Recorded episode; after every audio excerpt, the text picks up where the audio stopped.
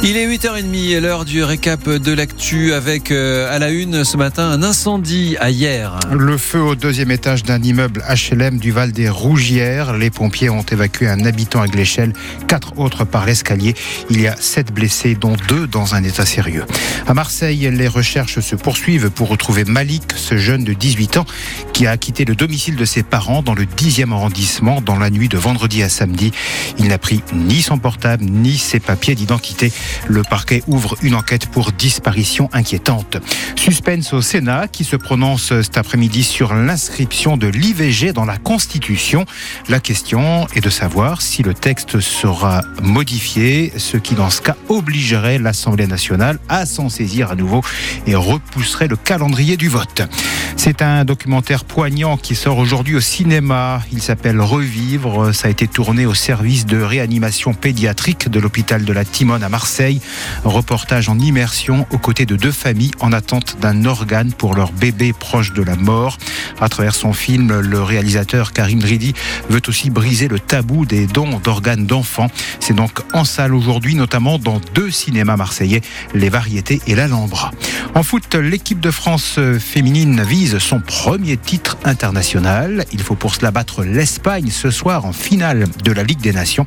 Ce match, c'est à Séville. Et oui, plus de 40 ans après le traumatisme des Bleus battus par l'Allemagne le 8 juillet 82. Mais ce soir, tout va bien se passer pour les Bleus. on l'espère, on l'espère. Merci Florent. Euh, Qu'y a-t-il à la une de vos journaux ce matin euh, C'est votre rendez-vous quotidien sur la une de la, pro, la, la PQR, la presse quotidienne régionale avec la Provence, la Marseillaise et Var Matin. On commence avec la Provence et sa rédactrice en chef euh, adjointe Aurélie Rossignol. Bonjour Aurélie, vous, vous nous mettez en, vous nous mettez en une euh, le prix de l'électricité avec euh, des idées pour économiser, des petites, une petite sélection de gestes simples pour faire dégonfler euh, notre facture. Oui, Jean-Philippe, parce que depuis février, le prix de l'électricité a augmenté en moyenne de 8,6%, ce qui équivaut à une hausse de 187 euros sur la facture par an pour euh, les tarifs de base. Et selon les experts, c'est loin d'être terminé. En 2030, le prix final pourrait s'élever à 123 euros par mégawattheure. C'est deux fois plus qu'aujourd'hui. Alors, dans ce contexte, la Provence a compilé quelques astuces pour réduire un peu la facture. Attention, hein, ce sont des petits gestes, évidemment, on ne peut pas réduire de moitié. Mais si on cumule plusieurs bonnes habitudes, ça peut quand même faire une sacrée différence à la fin de l'année. Par exemple, savez-vous que si on baisse la température du chauffage de 1 degré seulement, c'est 7% d'économie, ouais. soit tout de même 239 euros euh, par an en moyenne. On peut aussi prendre le réflexe de fermer les portes des pièces non chauffées ou, opter quasi systématiquement pour le programme éco de notre lave-linge ou lave-vaisselle. Puis tenez ou pensez à passer en Wi-Fi dès que possible parce que la 4G nous fait consommer beaucoup plus d'énergie et il faudra donc plus charger euh, notre téléphone. Alors tous ces petits conseils sont à retrouver sur notre site internet aussi, laprovence.com, ainsi que notre sélection d'applis qui permettent de suivre notre consommation d'électricité pour euh, mieux la maîtriser. Puis vous allez voir, il y a de quoi gagner quelques euros.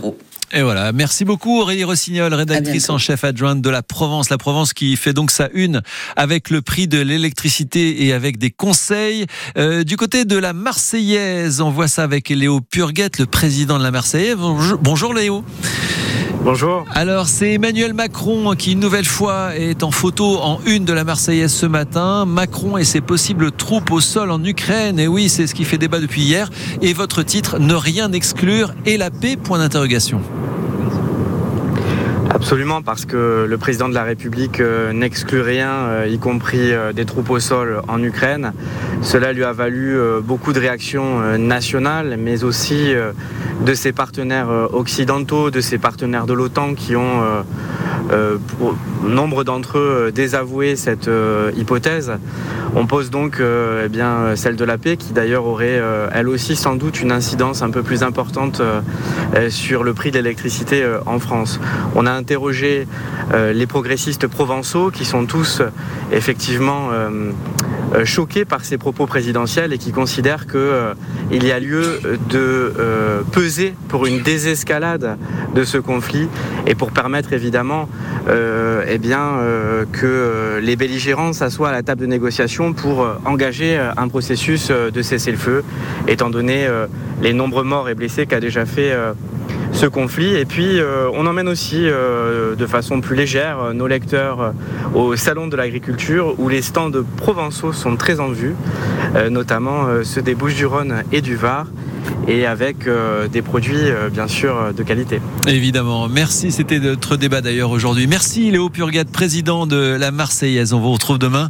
La Marseillaise donc qui euh, met l'Ukraine à la une avec en effet cette idée de troupe au sol émise hier par le président Macron. Même chose à la une de Var Matin avec une photo du président français avec le président ukrainien et, et ce, ce titre Macron chef de guerre point d'interrogation. Euh, Emmanuel Macron qui, euh, selon Var Matin, estime que l'envoi de troupes occidentales en Ukraine ne pouvait pas être exclu. Mais Berlin, Londres, Madrid, Varsovie et Prague ont opposé hier une fin de non-recevoir. C'est à